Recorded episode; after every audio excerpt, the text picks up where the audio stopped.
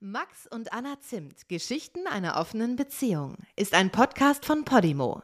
In der Podcast-App Podimo kannst du 30 Tage lang kostenlos die 99 anderen Folgen von Max und Anna anhören. Mehr Infos und den Link dazu findest du in den Show Notes. Max und Anna Zimt. Geschichten einer offenen Beziehung. Ein Podimo Original.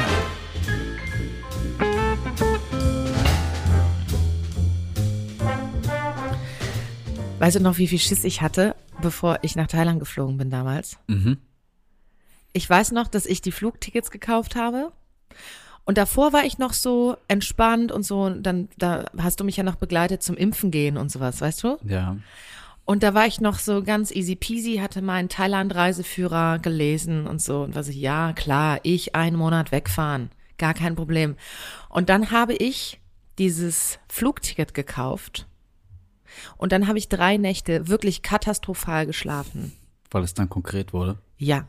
Es war konkret, es gab Tage zum Abkreuzen quasi. Und so, also ich, ich glaube, es waren dann nur noch drei Wochen oder so. Und das war für mich einfach nur schlimm, weil ich, also das klingt witzig, aber ich habe wirklich scheiße geschlafen. Ich habe wirklich Panikgefühle gehabt und gedacht, ich muss alles absagen. Weil du was befürchtet hast? Weil ich noch nie außerhalb von Europa weg war. Ich war noch nie alleine reisen, so richtig, nur so Städtetrips so ein bisschen. Aber auch da wusste ich immer, ich hatte, war mal in London, da habe ich eine Freundin besucht, die hatte aber, also da bin ich zwei Tage vorher oder sowas angereist und wusste, ich sehe die an Tag drei. So, ich war nie komplett alleine äh, reisen. Und das war ein Monat lang, also ewig lange für mich, ich ganz alleine und am anderen Ende der Welt. Ja, in einer spannend. komplett anderen Kultur. Und da habe ich wirklich gedacht, wieso habe ich mir das ausgedacht? Wie bin ich auf diese beschissene Idee gekommen? Wem muss ich jetzt was beweisen? Scheiße. Canceln. Ich war wirklich, Hotelzimmer in Pusemuckel. Ich habe mich auch gleich in der ersten Nacht so abzocken lassen, weil äh, ich in Thailand, der hat dann gefragt, hast du schon ein Hotel? Ich musste ganz kurzfristig, da war in Bangkok ähm, doch irgendwie so alles überflutet und so. Und dann musste ich ähm, ganz spontan von Bangkok noch weiter woanders hinfliegen und so, also auf nach Phuket oder sowas. Ähm, weiterfliegen und war dann also ganz woanders gestrandet und hatte da noch gar kein Hotel, weil ich das wirklich am dem gleichen Tag, als ich losgeflogen geflogen bin, morgens umbuchen musste und so. Ähm, was ja für mich schon die Hölle war, ne? Du kennst mich. Ich als kleine Planungsmaus gedacht, scheiße. Alles kommt anders. Und ich weiß noch, mich in Bangkok ganz kurz vorm Umsteigen aus diesem krass klimatisierten Flughafen rausgegangen Ja, und gegen diese Wand gelaufen Ja. an Schwülnis. das ist echt immer krass. Das war ja bei uns, also ich war schon aufgeregt, wir sind ja dann irgendwann, paar- wie viele Jahre später, zwei Jahre später oder sowas, sind wir dann zusammen drei Monate durch Südostasien gereist und ich weiß noch, ich ganz aufgeregt war, als, also schon so, ha, ha, ha, ha, ha, jetzt öffnet sich gleich diese Schiebetür und dann läuft Max auch gegen diese Wand und kennt sie noch gar nicht so richtig. Und das, ähm, ja, habe ich dort auch erlebt und dann bin ich also weitergeflogen und saß dann im Taxi und habe mich halt irgendwie in diesen Hauptort bringen lassen und wollte da mich umgucken nach irgendwie einem Zimmer oder so. Und dann hat der Taxifahrer mich natürlich gefragt, ob ich schon ein Zimmer hätte. Nein, wie viel willst du denn ausgeben? Mhm. Und ich hatte so im Kopf, ich möchte gerne ganz entspannt irgendwo sein, wo es in Ordnung ist, zu Preisen, die okay sind. Aber natürlich kennt man die Preise nicht, wenn Ja. man, also ich kannte sie jedenfalls nicht, habe ihm einen Betrag genannt, der viel zu hoch war für das, was ich bekam. Und er dachte, super. Meine Schwester hat genau so ein Hotelzimmer und hat mich da hingefahren und in dem Moment war ich auch erstmal sehr froh, weil ich dachte, okay, der bringt mich, also ne, der hat mich direkt dann dahin gebracht und ich wurde quasi so wie gepempert, kam ich dann in diesem Hotelzimmer an, aber es war voll war ein einfaches Ding und ich hätte, glaube ich, ein Drittel oder sowas bezahlen müssen. Ja, okay.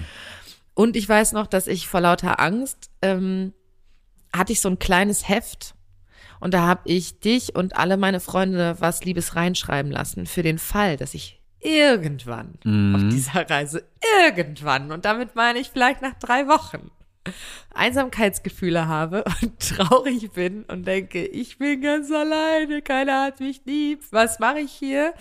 Ähm, habe ich mir da nette Sachen reinschreiben lassen, die mir Mut geben sollen. Ja, und Am ersten Abend. Am ersten Abend habe ich geflennt und dieses Büchlein von vorne bis hinten mehrfach gelesen.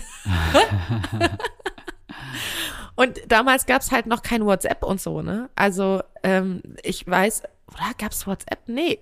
Oder es gab WhatsApp, aber kein WLAN und so überall. Also es war irgendwie, war nicht so wie jetzt ein, ein einziger Kanal an, an Kontakt. Es war irgendwie schwieriger. Telefonieren ging übers Handy und so, aber jetzt die Zeitverschiebung. Ich war einsam. Nach nur einer Nacht. Nach nur einer Nacht. Und ich rolle das jetzt deshalb so auf, weil meine Begegnung mit dem Franzosen, von der ich heute erzählen will, auch mit meiner Neediness nach sozialen Kontakten zu tun hat. Ähm, weil ich war also dann ein paar Tage dort auf dieser Insel oder an diesem Ort und ähm, wusste dann, ich muss noch, hatte eigentlich schon was festgebucht auf der anderen Seite von Thailand, an der anderen Inselküste quasi. Musste also irgendwann darüber, hatte ein paar Tage dort. Und ich hatte mit keinem so richtig gesprochen. Ich kam mit keinem ins Gespräch. Ich war so eingeschüchtert am Strand, dachte plötzlich, wie mache ich das denn mit meinen Wertsachen, wenn ich schwimmen gehen will? Alleine reisen sackt total. das ist alles schön, schlimm. Dann bin ich irgendwann mit einem Menschen in Kontakt gekommen, der war, also so ein Dude, der war total dumm. Also der war das, der hat einfach nur so Sachen erzählt, wo ich dachte so, oh ne, da, da rede ich lieber mit niemanden als, und ich war schon sehr needy. Okay. Das war wirklich, Wo kam der her? weiß ich nicht mehr. Boah, weiß ich nicht mehr. Ich Am habe auf Englisch Abend, geredet auf jeden Fall. ja, am ersten Abend habe ich bei McDonalds gegessen. Weißt du so, ich hatte Anpassungsstörungen. Ich war so Ja. richtig so, oh Gott. Bin durch die Stadt. Das riecht ja auch einfach ganz anders und so. Also diese, also diese Gerüche sind, alles ist anders. Ähm, ja, und ich hatte also niemanden, mit dem ich richtig gesprochen habe und bin dann also rübergeflogen auf die andere Seite dann von Thailand, weil ich da schon fest was gebucht hatte äh, und kam dort an und habe gedacht, und da waren irgendwie sieben Tage, sechs Tage oder sowas waren vergangen. Mhm. Ich hatte also sechs Tage nicht wirklich mit jemandem gesprochen, wie es mir geht, was so los ist, was habe ich erlebt oder auch nicht erlebt, mal alle meine Fragen und so. Ich war ängstlich, also so so. und aber irgendwann frustriert. Ich habe gedacht, das kann jetzt alles nicht wahr sein. Und dann hatte ich irgendwie ein ganz nettes Zimmer und die Leute waren nett in dem Hostel da und so oder in dieser kleinen Pension. Und dann bin ich essen gegangen und habe mir so verschiedene so Kleinigkeiten bestellt und ähm, habe gedacht, heute Abend muss ich irgendwann, egal wen, irgendjemand muss ich heute kennenlernen. Ich muss heute mit jemandem ein echtes voll Gespräch, labern. ein echtes Gespräch. Okay. Brauche ein echtes Gespräch. Und dann saß ich also in diesem kleinen Imbiss-Dingsbums, Restaurant-Dings, auf Plastikstühlen, Stühlen, wie man immer so dieses Ambiente quasi da so hat, so an der Straße. Und ähm, hatte so mehrere kleine Teller, also vor mir, die schon aufgegessen waren. Und so schräg hinter neben mir saß also dieser Franzose. Ähm, ich war zu dem Zeitpunkt, wie alt war ich denn? Mitte 20? Mitte, Ende zwar irgendwie so 27 oder so, ne? Mhm. Ja, ich glaube so 27. ja, kommt ungefähr hin. Er äh, war, glaube ich, 36. Und ähm, Franzose, nett, also sah irgendwie gut aus und so, aber das war irgendwie gar nicht so richtig meine Intention erstmal, sondern ich dachte, der sieht einfach nur wahnsinnig nett aus. Und er ist alleine. Er ist mein perfektes Opfer für ein Gespräch. Mhm. Und dann ähm, hab ich, hab ich mich nicht, wusste ich nicht, wie mache ich es denn jetzt? Und dann habe ich ihn ganz schnöde nach einer Zigarette gefragt. Später habe ich ihm gebeichtet, dass das meine Notdings war und so. Und er hat gesagt, ja, ich wollte dich auch ansprechen. Aber du hattest keine Zigaretten darum liegen. Erstens das und zweitens dachte ich, du bist mit jemandem da, weil du so viele Teller auf deinem Tisch hattest. Dachte, du bist bestimmt mit einem Mann da. Dann kann ich dich nicht ansprechen. Ich dachte, Mist, meine Gefräßigkeit hat mir Oh fast, je. fast mein Gespräch ruiniert. Wir sind also dann super schnell ins Gespräch gekommen ähm, und das war sehr, sehr nett. Und, ähm, und dann irgendwie auch flirty und cool. Also es war wirklich irgendwie so ein guter Vibe. Ähm, und wir sind dann, also es war abends, ne, und sind dann irgendwie noch so weitergezogen und er war schon ein paar Tage länger da und er gehörte zu dieser Sorte von Mensch, die sofort überall Freunde haben. Diese, wir sind so in der Bar und er hat den Kellner, hat alle mit Handschlag begrüßt und war so, hey, ja, und so. Und er hatte sich also vorgestellt, mir natürlich ganz am Anfang mit seinem Namen.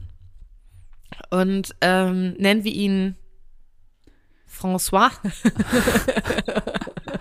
Okay. Ich hatte diesen Namen vergessen. Also ich wusste ihn nicht mehr, das ist mir aber zu dem Zeitpunkt noch nicht so richtig aufgefallen, weil er hatte sich so einmal vorgestellt, ich bin François, ich bin Anna, aha, hm, hm, hm.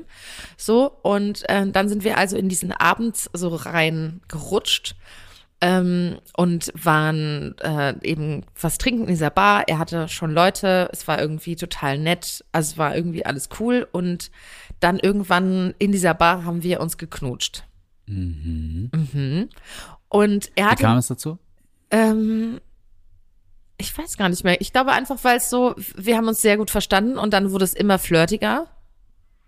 Und ich mochte den, ich fand den dann auch anziehend und so. Also ich äh, fand den einfach gut und der fand mich auch gut. Und ich glaube, es war irgendwie so auf so einem Lounge-Möbel irgendwas. Und dann waren wir da so alleine und ähm, haben geredet und dann so, weißt du, so halb, so, so halb liegend, halb sitzend. Und dann haben wir irgendwie, glaube ich, geknutscht. Ich glaube, so war das.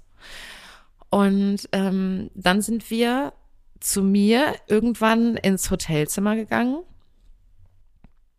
und haben da Sex miteinander gehabt. Und ich weiß noch, dass für den, also der hat mir das aber erst, also in dem Moment dachte ich, wow, ich habe das Gefühl, für den ist alles super intens und so. Ja. Und ich habe es total genossen. Also so ein ganz fürsorglicher, toller Liebhaber. Und es war so, also, aber ich bin ja auch so, ne? Also so, wir, also im Sinne Ich bin von. auch eine tolle Liebhaberin. Nein, nein, im Sinne von nehmen und geben. Ich, du bist, du tickst ja auch so. Dieses, dass das Schöne ist, wenn man sich irgendwie gegenseitig schöne Dinge irgendwie gibt, tut, miteinander ist und nicht einer lässt, legt sich so hin und lässt sich irgendwie pleasen und der andere so, sondern dass es irgendwie so im Flow miteinander ist. Und es war so sehr im Flow miteinander und war total schön.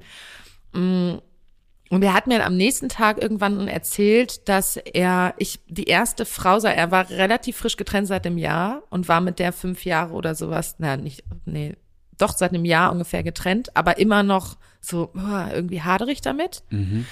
Ähm, deswegen ist er, glaube ich, auch weggefahren. Also der ist mehrere Monate, glaube ich, gereist, ähm, weil er das irgendwie verarbeiten musste. Und ich war nach sechs Jahren die erste Frau, mit der er geschlafen hat.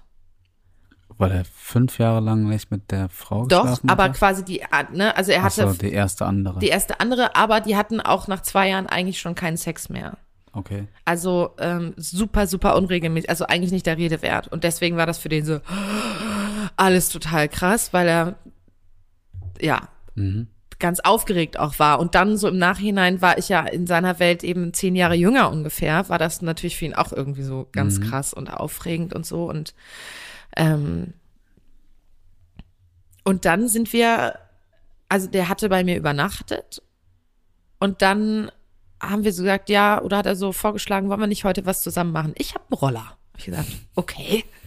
Und dann ist jeder so kurz, also er zu sich äh, ins Hotel gegangen. Wir haben uns kurz frisch gemacht und dann kam so der erste kleine Haken. Also es gibt keine großen Haken bei der Geschichte, sondern es ist einfach eine schöne Geschichte so. Aber ähm, und darüber würde ich gerne nämlich auch mit dir sprechen über so ich habe dann, es blätterte so langsam auf, dass ich mit jemandem date, der irgendwie so ein bisschen konservativer ist, was das Rollenverständnis so anbelangt. Und zwar erstmal gab es irgendwie, das hat da jetzt erstmal nichts mit zu tun, aber es war so ein bisschen hakelig, weil wir uns in der Rezeption oder, also wir hatten uns vor meinem Hotel irgendwie da verabredet zu einer bestimmten Uhrzeit und ich war da und ich war aber schon zu, also noch zu früh und habe ähm, an dem Internet-Computer-Dings noch kurz meine Mails gecheckt.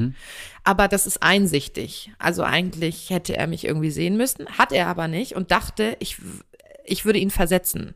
Oh. Und ist so irgendwie so in, also er war richtig ein bisschen wütend. Weil er mich, nach zehn Minuten hat er mich entdeckt und war, also er hat mich nicht angeranzt, das überhaupt gar nicht. Aber ich habe gemerkt, er muss sich zusammenreißen, mir nicht jetzt gerade, also das war irgendwie ein Downer für ihn. Ja. Und er gesagt, wir haben uns, wir haben doch gesagt, wir treffen uns vor dem Hotel. Dann habe ich gesagt, ja, aber jetzt, also das sind zweieinhalb Meter und da war so ein Zaun oder ein, ein Dings dazwischen oder so. Aber das war für ihn so, so, hm, weil das aber auch nicht, habe ich auch im Nachhinein erfahren, dieser Dating-Etikette irgendwie so entsprach. Die Frau Okay. wartet, also er hatte erwartet, dass ich da jetzt irgendwo sitze und dann äh, oder dort stehe und dann holt er mich also dann ab. Er hatte das dann jetzt also dann verknuselt aber ähm, und es war auch an dem Abend davor so, dass er alles bezahlt hat. Und ich bin immer so, ich bin zum Beispiel beim ersten Date, wenn ich mich ähm, das erste Mal mit einem Typen treffe, bin ich ganz oft so, dass man trifft sich vor der Bar, man geht rein und so und dann sage ich, was willst denn du trinken? Ja. Und dann kommt, weißt du, ja, hm, hm, hm, und dann gehe ich zur Bar und hole quasi die erste Runde. Ich bin da halt irgendwie so, aber auch, weil ich es gut finde, wenn, also das sowieso, ich mag das auch manchmal, das so zu lenken. Ja. Und ich finde das aber auch gut, wenn man dann quasi nach dem kurzen ersten Sehen und so kurz Abstand hat, um nochmal, also um zu überlegen, wie finde ich das hier in den ersten Eindruck eigentlich und so nochmal rüber zu gucken, aha, so, also weißt du, mal kurz das so sacken lassen und nicht gleich so rein zu rushen. Verstehe. Und ähm, natürlich ist es auch immer so ein bisschen so ein geheimer Test wahrscheinlich, ob der Mann damit klarkommt, dass ich ich bin. Es nimmt vor allem die blöde Situation vorweg, dass am Ende, wenn jemand fragt, äh, zahlt ihr zusammen oder getrennt, dass man dann gleichzeitig antwortet und nicht klar ist, ob man das gleiche antwortet. Weil, also weißt du, wenn am Ende des Abends noch nicht klar ist, wer zahlt jetzt eigentlich, dann Mhm. kann es ja am, ähm, in dem Moment Ja. dann erst Awkward komisch werden. werden. Und du meinst, äh, dadurch, dass man quasi die Drinks holt und gleich bezahlt. äh, Ja, das ist nimmt es- ja die ja, Frage total. vorweg. Und irgendwie auch so dieses Ding von der Mann muss jetzt äh, das alles bezahlen und die Frau darf nicht und aber auch so brechen mit Konventionen. Mhm. So, ich mag das ganz gerne. Und ähm, ja, da mit dieser Einstellung war ich natürlich ein bisschen, also war das für den wirklich ein bisschen schwierig. Ähm, wir sind also dann mit dem Roller losgefahren und wir waren den ganzen Tag irgendwie unterwegs mit dem Roller und haben die Insel er- erkundet und so. Und das war richtig cool. Also wir haben uns sehr gut verstanden. Ich habe schon gemerkt, so gegen Abend dann irgendwann, dass es schwierig ist, unser Englisch nicht ausgereicht hat quasi für richtigen Deep Talk. Ja, ja, So. das kenne ich auch. Und äh, das war total schade, weil, weil ich das total mag und weil der eigentlich voll die spannenden Dinge zu erzählen hätte. Also hat, hat er ja auch gemacht, aber ich hätte gerne noch mal tiefer nachgefragt. Ja. Zum Beispiel, das fand ich total interessant, was der beruflich macht oder was er sich noch weiter erhofft hat, ähm, wie es weitergehen soll. Und, Und zwar, zwar? hat er immer an, ähm, ich glaube, an der Côte d'Azur Häuser gekauft. Also er hat immer ein Haus gekauft, eigentlich ein abgeranztes Haus, was aber strategisch gut lag, so gut angebunden, so dass man auch schnell ans Meer kommt und so. Ähm, so ein abgeranztes Haus gekauft und ist dort eingezogen mit seinen drei Habseligkeiten und hat quasi wirklich auf einer Baustelle äh, gewohnt und hat angefangen quasi von innen heraus das ganze Haus auszubauen, zu renovieren und zwar sehr high-class-mäßig. Das heißt, am Anfang hat er irgendwie auf einer Matte gepennt oder so, hat er erzählt. Und dann irgendwann war das Schlafzimmer renoviert und dann stand da halt mega das krasse Luxusbett und so. Und dann hat er dann irgendwann die Küche und so. Dann hat das alles von innen ausgebaut und ähm, Krass. macht eigentlich auch so, ähm, ist eher so Innenausstatter auch, Innenarchitektur und so. Das ist so alles seins. Mhm. Und lebt da aber die ganze Zeit drin. Ohne Fernseher am Anfang, dann hat er irgendwann den fetten Fernseher und so. Und wenn es ganz fertig ist, dann verkauft er das. Und sein Wunsch ist eigentlich, dass dieses Business, weil das hat er so nebenbei quasi gemacht, weil er eigentlich mit Möbeln ähm, handelt. Praktisch. Ähm, ja, und er wollte das gerne so ausbauen, dieses Business, dass er immer ein halbes Jahr arbeiten muss dafür quasi Ja. und dann ein halbes Jahr reisen kann. Mhm. Das war so sein Traum. Und ich muss mal gucken, ob ich noch seine E-Mail-Adresse oder irgendwas habe, weil ich würde voll gerne wissen, wie es eigentlich jetzt so ist. Das ist ja jetzt zehn Jahre später. Ja, Passt. krass, der muss richtig viel können, wenn er so ein ganzes Haus alleine herrichten kann. Ja. Also bestimmt hat er sich auch mal Hilfe dazu geholt, aber so, ich finde es einfach auch cool, dass er da so da drin wohnt die ganze Zeit. So, Ja. Und dann ähm, entsteht das so. Also ich kann mir auch vorstellen, dass es richtig schwer ist, das Haus dann abzugeben. Mhm. Ähm, also vom Prinzip her super viel Potenzial für tolle, tolle Gespräche. Das Problem auch die ganze Zeit bei diesen Gesprächen war, dass ich seinen Namen nicht mehr wusste. Das heißt, es war der nächste Abend. Wir hatten schon 24 Stunden eigentlich komplett miteinander verbracht, außer diese eine Stunde. Jeder macht sich fertig für den Ausflug. Und ich wusste nicht mehr, wie er heißt. Und dann sind wir wieder essen gegangen. Er hatte alles bezahlt die ganze Zeit. Ich habe dann irgendwann bei einem Zwischenstopp, da wollten wir nur so ganz was Kleines frühstücken und einen O-Saft trinken und so. Und da habe ich gesagt, kann ich das bitte bezahlen? Ich gesagt, nein.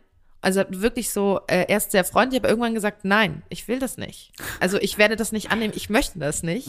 Das ist der Mediterranean Way of Dating, hat er irgendwie quasi so gesagt. Okay. Ähm, nämlich, also ich, also das, er hat dann auch erklärt, das hat was mit Stolz zu tun. Ich würde ihn wirklich beleidigen. Mhm. Das ist kein Spielchen, dass er das jetzt sagt, ich will das nicht, sondern es, er, er sagt mir quasi, hör auf jetzt damit, weil denn sonst bin ich in meinem Stolz richtig beleidigt und dann ist das hier äh, Ja. so. Da dachte ich so, okay, wow. Ähm, also der klingt jetzt wie so ein Choleriker, das ist er überhaupt nicht. So, also nicht mit mir gewesen. Vielleicht ist er das in einer anderen Welt, aber ähm, nicht mit mir. Und ähm, wir sind dann wieder essen gegangen und dann sind wir wieder zurückgefahren und dann noch in eine Bar gegangen. Ich weiß noch, dass ich dann, Warte ganz kurz, Ja. hat er dich zwischendurch mit dem Namen, beim Namen genannt? ja, oder? ja, Ah, natürlich, ja. gefühlt Okay. jede drei Minuten. Der, vielleicht hat er das irgendwie gemerkt. Wieso sagt ihr nicht meinen Namen? Du, oh, es war wirklich unangenehm irgendwann, weil ich dachte so, es kann nicht sein, dass ich jetzt mit jemandem so lange unterwegs bin und ich habe immer noch nicht den Namen genannt. Dann waren wir essen, dann sind wir wieder zurück in unseren Ort gefahren und dann gab es so eine ähm, australische Pappkneipen-Dingsbums. Da habe ich mich dann noch auf die Bühne gestellt, da gab es so eine australische Ich Bar. hab und kurz habe ja. ich Pub nicht als das englische Wort für Kneipe verstanden. Sondern und als an eine Papphaus. Pubkneipe. So eine australische Pubkneipe. Hä? Wie das so ist in Südostasien. Nein. Und dann so beim ersten Regen, beim genau. Tropenregen, das ist so Pappmaschine. Ja, einpacken. Stellen wir in der Stunde wieder auf. Ähm, und da habe ich auf der, da war hat so eine tolle Band gespielt und mit der Sängerin bin ich auf dem Klo ins Gespräch gekommen und habe ich gesagt, ich mache auch Musik und so und dann hat sie gesagt, komm, wir singen zusammen, komm, stell dich auch auf die Bühne, sing doch was. Und dann habe ich mit denen noch zusammen Musik gemacht, dann sind wir mit der ganzen Band ähm, ähm, noch weitergezogen und so Cool. und das war total nett. Und irgendwann, als wir in dieser Bar waren und er wieder jemanden kennt, also er jemanden traf und die haben, und der hatte jemanden dabei und die haben sich einander vorgestellt, stand ich Gott sei Dank daneben und konnte seinen Namen wieder vernehmen, als sie sagte, ich heiße François und ich so, ach François, oh scheiße, ach ja. Ich war noch kurz davor, mir das irgendwo einzuspeichern, weil ich dachte, was ist, wenn ich das wieder vergesse? Das war wirklich unangenehm. Es war wirklich unangenehm, dass ich es nicht wusste und ich war sehr froh, dass mir Gott sei Dank kein, keiner über den Weg laufen konnte, den ich ihm hätte vorstellen können. Ah, oder müssen. Und dann haben wir wieder die Nacht miteinander verbracht und er musste am nächsten Tag nach Hause fliegen. Also wieder, oder beziehungsweise nach Bangkok und dann nach Hause fliegen. Ähm, ja, und das war richtig schade. Also, weil mit dem hätte ich auch noch irgendwie drei Tage oder sowas verbringen können. Also Ja. es war ein guter, ähm, ne, ich war ja so ausgehungert, was menschliche Kontakte anbelangte und irgendwie war das ganz gut. Aber vielleicht war es auch schön, dass es so, vielleicht war das auch der perfekte Moment und am nächsten Tag wäre es irgendwie blöd gewesen. Ähm, Ja, vor allem war ja das, was dich vorher so gehemmt hat, dann vielleicht hast du es ja schon abgelegt. Du warst dann ja mit ihm zusammen irgendwie dann richtig angekommen. Ja, er hat so ein bisschen, weil er eben auch so Locals kannte, mir einfach irgendwie gezeigt, es, sind hier, es ist alles ungefährlich. ich hatte ja nicht Angst im Sinne, dass mir was passiert körperlich oder sowas. Ich war halt überfordert einfach. Es waren sehr viele Einflüsse. Und er hat mich so quasi wirklich im wahrsten Sinne an die Hand genommen und hat mir das einfach so alles gezeigt. Ist mit mir essen gegangen, hat mir da das gezeigt, hat mir das Gericht erklärt. Irgendwie so, so Sachen. Ähm, und das war ähm, total cool Ja, ähm, weil ich da eben noch so ein paar Tage war und so zwei, drei oder so und dann kannte ich eben auch schon Leute und Lokalitäten und so und Pappkneipen. Pubkneipen, australische und hat das irgendwie leid. Aber es ist mir trotzdem auch im Kopf geblieben, diese Begegnung eben wegen dieser krassen Geschlechterrollen, die er so da so leben wollte Ja. oder sowas. Und er kam mit mir wirklich an seine Grenzen, hatte ich das Gefühl. Also das wäre wahrscheinlich noch krasser gewesen oder spannender gewesen. Ähm, weil er mich wirklich eigentlich gebeten hat, kannst du, kannst du bitte so sein wie die Frauen, die ich sonst date. Ja. So dich an unsere Re oder meine Regeln irgendwie halten. Im Sinne von, äh, du darfst hier nichts bezahlen ähm, und du musst dich hier so ausführen lassen. Aber ich mag das eigentlich nicht, weil ich dann, also ich konnte das abstreifen, ne? Ich hatte ja nicht das Gefühl, aber ich, ich mag das irgendwie aus verschiedenerlei Gründen nicht. Ich finde, das ist dann für mich nicht so richtig auf Augenhöhe. Und dann, ähm, ich weiß von anderen Frauen, dass die auch das Gefühl dann oft haben, da ist so eine Erwartung, eine sexuelle Erwartung äh, dran geknüpft. Ich, das kann ich mir auch tatsächlich vorstellen, dass da so ein, so ein Druck entsteht. Jetzt investiert er so viel und jetzt möchte er quasi auch ähm, die Gegenleistung Die dafür Gegen- haben. ja. Was, also, Steckt ja nicht dahinter offensichtlich. Bei ihm ist es ja einfach so eine Sache der Einstellung, dass es dass für den Mann das so gehört. Und was dahinter steckt, ist ja irgendwie der Gedanke, ähm, der Mann verdient. Und im Zweifelsfall besser. Und das fällt ja voll in so ein altes, auch so ein nicht nur Rollenklischee, Geschlechterrollenklischee, sondern auch so ein Familienbild, was da mitgetragen wird. Ähm, weshalb das, glaube ich, jetzt für dich auch irgendwie so komisch wirkt. Und ich glaube, weshalb das auch in Deutschland generell die Ten- Tendenz gibt, ähm, dass es zumindest nicht klar ist, dass schon eher der Mann das Gefühl hat, ich zahle dann mal. Oder dass sich komisch vorkommt, wenn die Frau sagt, ich zahle heute. Aber das ist halt nichts völlig, also dass sich niemand vor den Kopf gestoßen fühlt, zumindest so in unserer Generation und drunter. wie ist denn das, wenn du mit einer Frau ausgehst? Gehst du davon aus, du bezahlst die Rechnung am Ende? Ähm, das kommt richtig darauf an, wie gut ich sie kenne und wie gut ich ihre finanziellen Umstände kenne. Vor allem das, glaube ich. Ich habe ja erzählt beim letzten Mal, dass die Finnin da irgendwie alles bezahlt hat für uns beide, weil sie wusste, dass ich wenig Geld habe und ich wusste, dass sie viel Geld hat und das war für mich völlig in Ordnung. Also ich habe mich da jetzt nicht irgendwie klein gefühlt oder unmännlich, weil ich dachte, na gut, wir gucken uns den Kontostand an und dann ist die vernünftige Entscheidung, dass sie zahlt. ähm, aber ich glaube, ich bringe ich bring das einfach zur Sprache und biete auch an, dass ich einlade. Und wenn die Frau sagt, oh ja, das wäre cool, dann mache ich das gern. Und wenn die Frau sagt, nee, ich möchte gerne für mich bezahlen, dann ist es für mich auch in Ordnung. Und wenn sie dich einladen will? Dann würde ich schon fragen, ich weiß nicht, also würde ich einfach direkt fragen, was sie so verdient. Was? Echt? Ja. Also wenn wir Also- jetzt miteinander ausgegangen wären und ich hätte gesagt, was willst du nur trinken? Als erstes. Nein, das ist ja ey, ein Bier. Ich, es geht mir jetzt um die Endabrechnung. Also Okay. meinetwegen, wir essen was, trinken zwei, drei Getränke. Es geht um 20 Euro, die mir dann ausgegeben werden. Mhm. Das finde ich schon dann, keine Ahnung, ich, das ist, Echt? Ich würde da nie fragen, was verdienst du? Nein, das ist jetzt vielleicht auch zu. Ich würde durchstecken lassen, dass ich mir das schon leisten kann. Aber wenn der Frau es was bedeutet, wenn, dass sie mich einlädt, dann ist es für mich in Ordnung. Ah, du hast das So, Gefühl, ja. sie würde vielleicht das aus der aus dem Hintergrund äh, tun, dass sie denkt, du könntest es nicht bezahlen. Nee, gar nicht. So, also, Warum musst du dann nochmal klarstellen, dass du es auch könntest?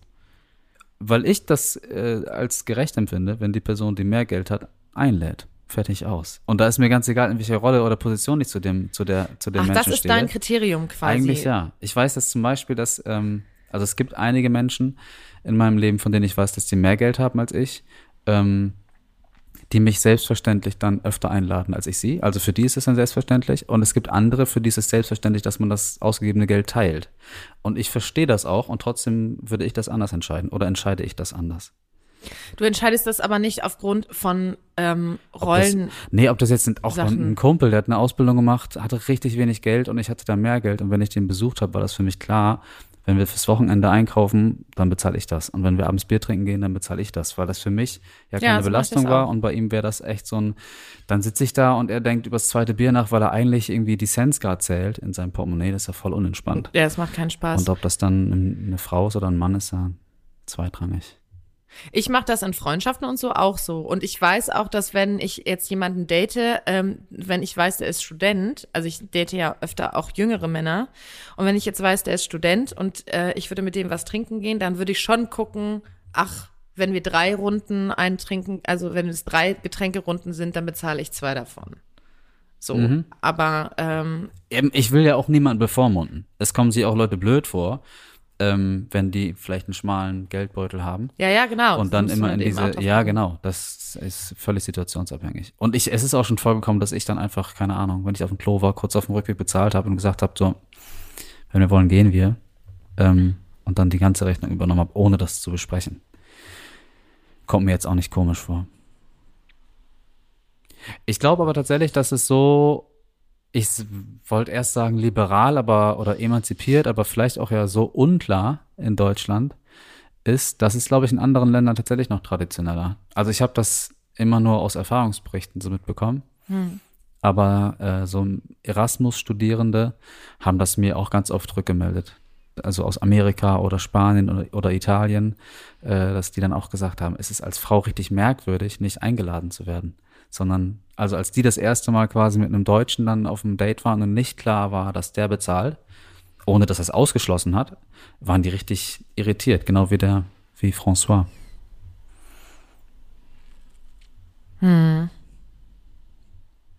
Ich glaube, ich würde, ich, also in der Situation habe ich mich damit irgendwie auch abgefunden. Das war okay, weil ich dachte, naja, es ist jetzt irgendwie so ein Urlaubsflirt, das geht jetzt sowieso so, dann genieße ich das jetzt einfach, mein Gott.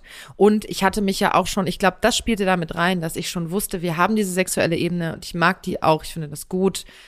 So.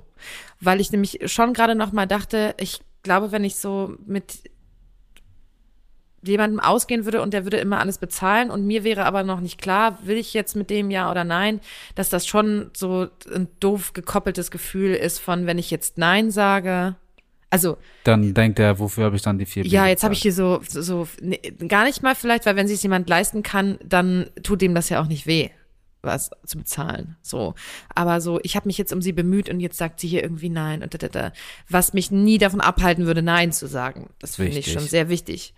Aber ich mag nicht, ich mag nicht, wenn sich das verfärbt. Also wenn da was rein, weißt du, wenn da sowas reinwirkt in, in meine Entscheidung. Also für Ja, mich wäre ja. das eher ein Abturner, sondern wenn ich merken würde, so, mh, ich kann, ich, es vermischt sich in mir drin was. Ich kann jetzt nicht entspannt äh, mich darauf einlassen, weil ich das Gefühl hätte, der andere wäre jetzt irgendwie dann gekränkt oder genervt oder irgendwie sowas. Und das ist auch so. Aber es gibt andere Menschen, die genießen das total. Ich habe irgendwie eine Freundin, die hat mir erzählt, ja, die ist mit einem jemanden zusammen gewesen oder hatte mit jemandem eine Affäre, der wahnsinnig viel Geld hatte. Der hat dann ähm, immer ihr alles gekauft, ist mit ihr shoppen gegangen und lauter so Geschichten und hat sie abgeholt und auf Reisen und sonst was. Ähm, und hat sich da total verwöhnen lassen. Ähm, und das ist ja auch eine Entscheidung, das finde ich irgendwie auch okay. Aber ich weiß manchmal nicht, ob da nicht doch, doch so ein Machtgefälle oder sowas da. Das ist auch, glaube ich, wieder so personenabhängig. Ich meine, Ja, wir haben das stimmt. auch am Anfang so gehabt, dass du weniger Geld hast, hattest als ich und wir trotzdem zum Beispiel ständig Essen bestellt haben.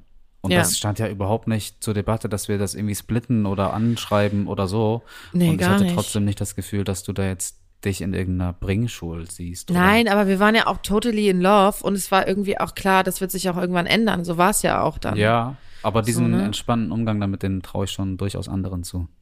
Ich habe gerade noch mal ganz kurz überlegt, ähm, weil ich das bei mir gerade so erzählt habe, dass es irgendwie so ein, als sei das irgendwie so ein Thema am Ende. Lass mal kurz Kontoauszüge vergleichen, bla. Ich glaube, was ich einfach mache, ich frage einfach, darf ich dich einladen? Und dann ist es ja, dann kann die Frau sagen, oh ja, danke. Und fühlt sich in der Rolle des, wie das offensichtlich für einige auch schön ist. Und, oder sie sagt, nö, ich möchte für mich bezahlen oder dich einladen. Ich glaube, ich bin da auch hirnig, merke ich gerade. Denn selbst wenn die, diese ganze irgendwas Komponente, sexuelle Komponente da gar nicht mit reinspielt oder so, ich bin schwierig einzuladen. wenn mich jemand fragt, darf ich dich einladen, dann habe ich total Schwierigkeiten damit zu sagen, ja, das wäre super lieb, danke. Das ist ja ein nettes Angebot. Das kann ich nicht. Ich habe dann das Gefühl, ähm, ich müsste das an anderer Stelle müsste ich dann irgendwie so.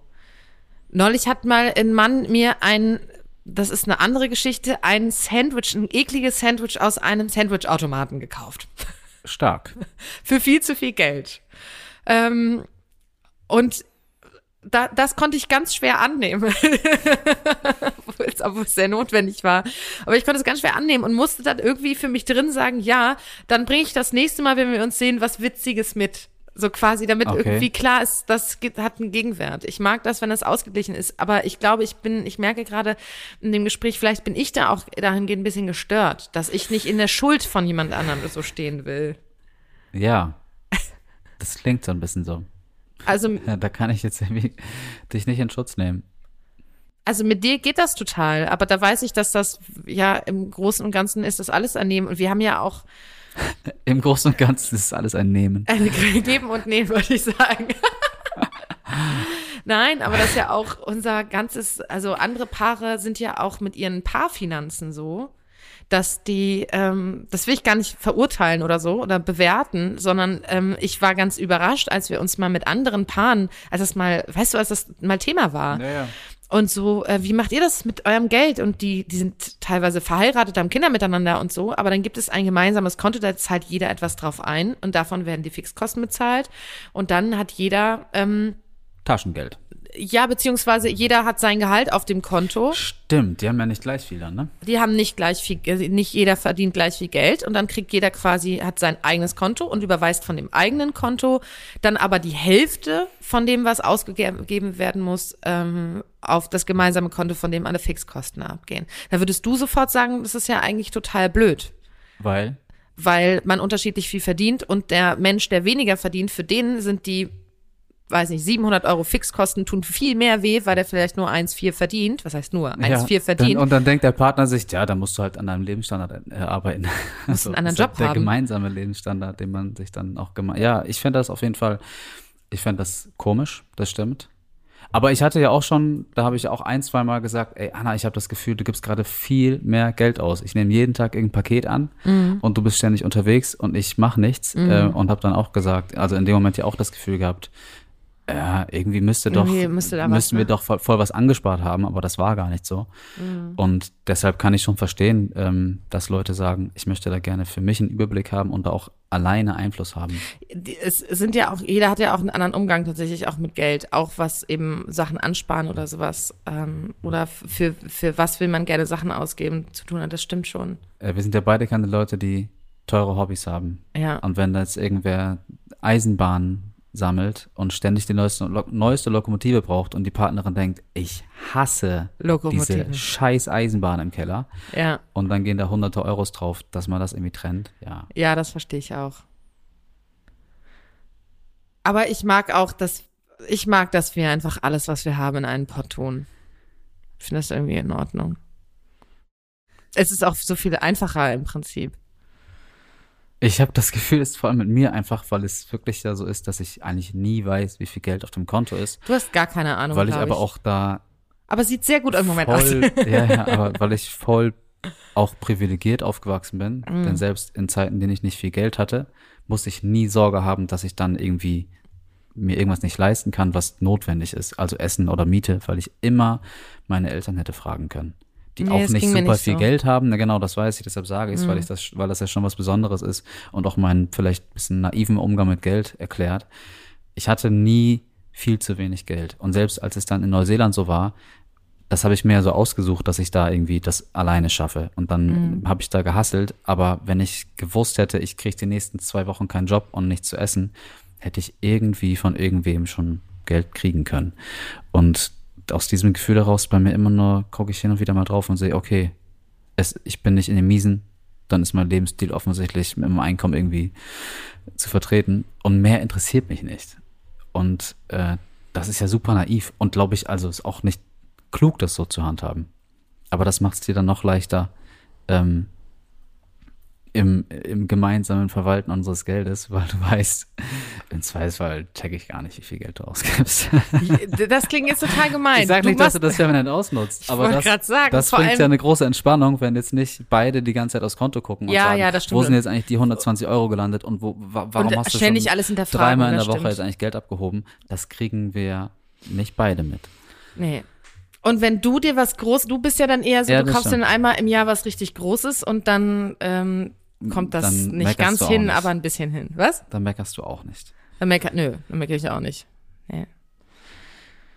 Ja. Es, ich würde nur meckern, wenn es wirklich sehr unsinnig wäre, aber das ähm, kommt bei dir nicht vor. Würdest dir jetzt nicht, weiß ich nicht, ein Planschbecken voller Schokoladenpudding kaufen oder irgendwas. Hat denn der François ob, äh, jetzt noch, außer dass er gerne die Rechnung zahlen wollte, dann auch immer so, na gut, die Tür aufhalten beim Rollerfahren jetzt schwierig, aber hat er dir darauf geholfen und den Stuhl Der hat mich schon sehr umsorgt. Und sowas? Also diese ganzen Gentleman-Dinge schon auch wichtig Ja. gefunden. Ja, also der hat mich schon sehr umsorgt, beim Restaurant vorgegangen, nach, der, nach dem Tisch gefragt und sowas. Also das war wirklich so classy Dating Mhm. quasi, ähm, so wie es äh, wie es Knigge geliebt hätte, so gefühlt. Ja, und ich bin da total in so einem Zwiespalt, weil ich das auch schön finde. Es hatte was, es hatte auch, als ich dann irgendwie gerafft habe, so, er tickt so und ich dann gemerkt habe, okay, wir müssen uns hier irgendwie so ein bisschen in der Mitte treffen und so und ähm, der fand das ja auch, der fand mich ja auch spannend.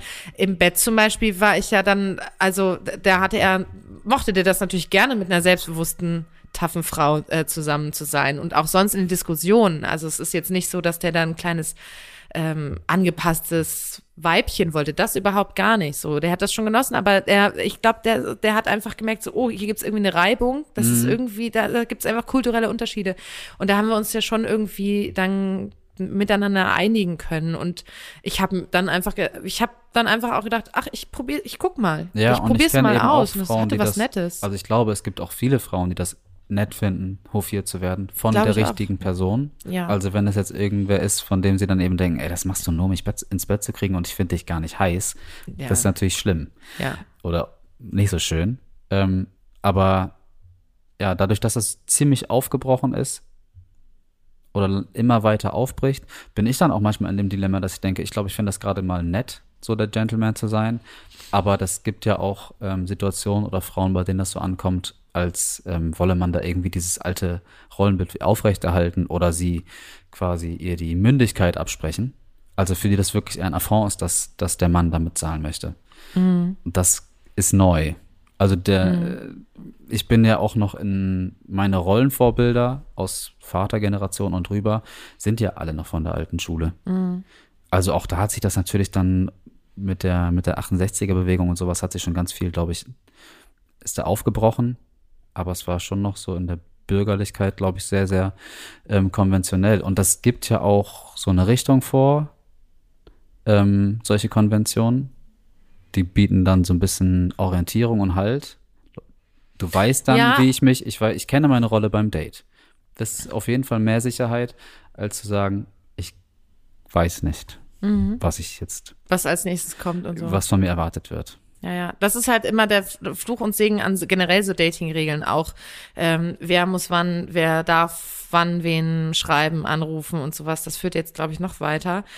Aber ich habe gerade noch mal gedacht, ich glaube, was, wenn ich jetzt auf mich noch mal ganz kurz gucke, ähm, geht es, glaube ich, auch viel um Kontrolle. Ähm, dass ich ja das eigentlich ich habe ja erzählt, ich bin dann beim ersten Drink so, dass ich gerne dann die erste Runde, auch damit ich dann noch mal gucken kann, also so mir einen Überblick verschaffen kann und leite gerne eigentlich durch so einen Abend, aber auch weil der, weil ich Bestimmerin sein will, so ein bisschen.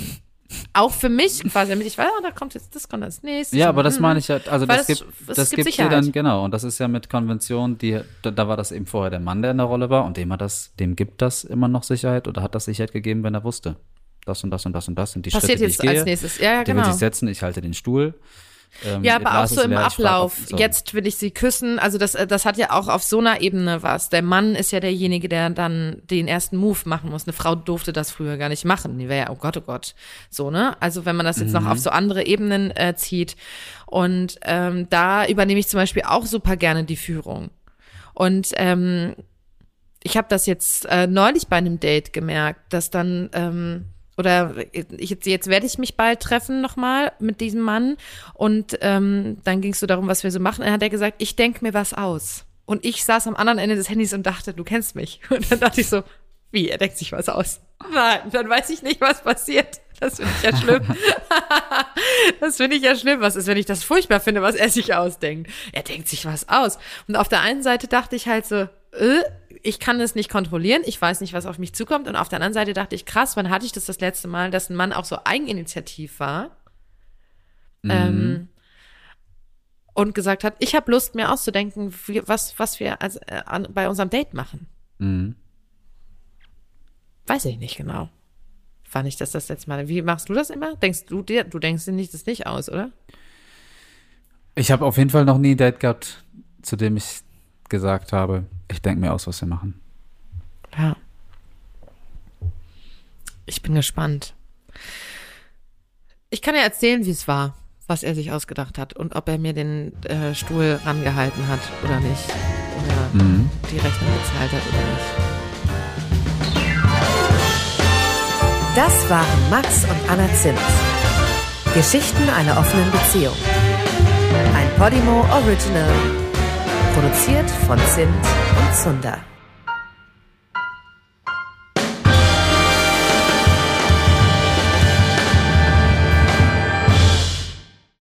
Max und Anna Zimt, Geschichten einer offenen Beziehung, ist ein Podcast von Podimo.